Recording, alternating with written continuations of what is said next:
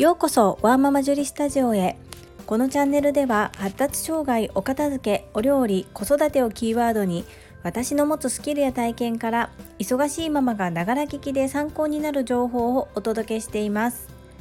さて皆様いかがお過ごしでしょうか？本題に入る前にお知らせをさせてください。10月31日日曜日午前10時30分からオンラインレッスンデコ巻き寿司講座を開催いたします。デコ巻き寿司ってなーにという方は第6回目の放送もしくはインスタグラムの方では3回に一度は必ずデコ巻き寿司のお写真を投稿しておりますのでよろしければご参考になさってください。巻く絵柄はジャック・オーラタンです。ジャック・オーラタンとは日本語ではお化けかぼちゃのことです。お問い合わせはプロフィール欄にございます。公式 LINE より受ります。皆様のご参加お待ちしております。そんなこんなで本日のテーマは料理を習いたくなる時はどんな時です。ぜひ最後までお付き合いよろしくお願いいたします。私は今までいろんなインプットをしてきました。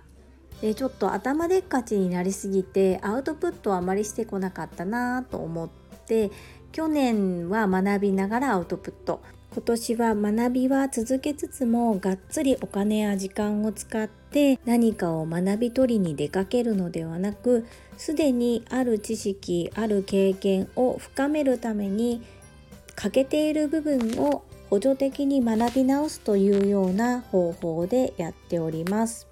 昨年学んだ中で一番大きかったのはやはりグルテンフリーの概念とグルテンフリーのことを知れたことそして発酵調味料発酵食品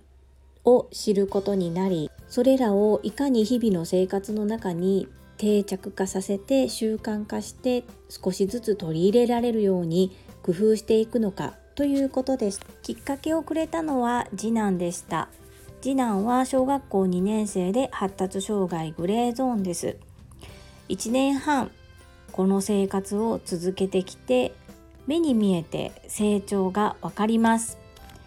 これは絶対に食事だけというふうには断言できませんが明らかに食事の影響があるなというふうに見ております。そして次男がきっかけで学んだことが私の持病である家族性高コレステロール血症の予防的な食事改善にもつながっておりこのことを SNS で発信したところ私も興味ありと手を挙げてくださる方がいてお医者様でもなく管理栄養士でもない私からそのような料理を学びたいと言ってくださる方がいらっしゃいます。これは私が発言をしなければ現実化することができなかったことで本当にやってみたいということを口に出して言うっていうのは素晴らしいことだなというふうに実感しています。どのような形で料理教室を開催していくのかっていうのはまだまだ手探りなんですけれども、まあ、例えばコース料理でやるとか単品料理でやるとかそのあたりですね。ご家庭で再現しやすくさらに継続しやすいお料理を私が日々作っている中で家族にも好評なメニューから中心に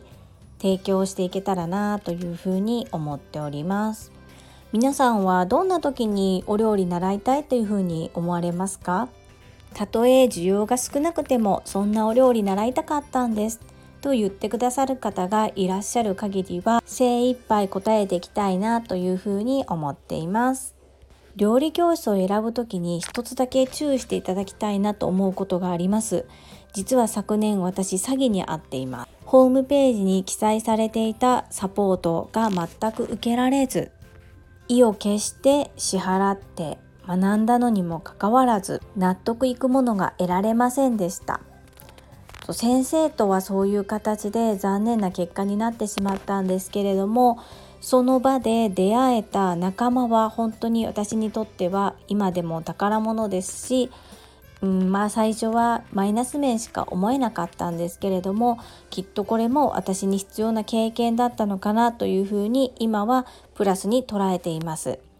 が皆さんには同じ失敗をしてほしくないのでお料理教室選ばれる時にはそういった残念な先生もいらっしゃるっていうことを心のどこかに留めておいた上でお値段内容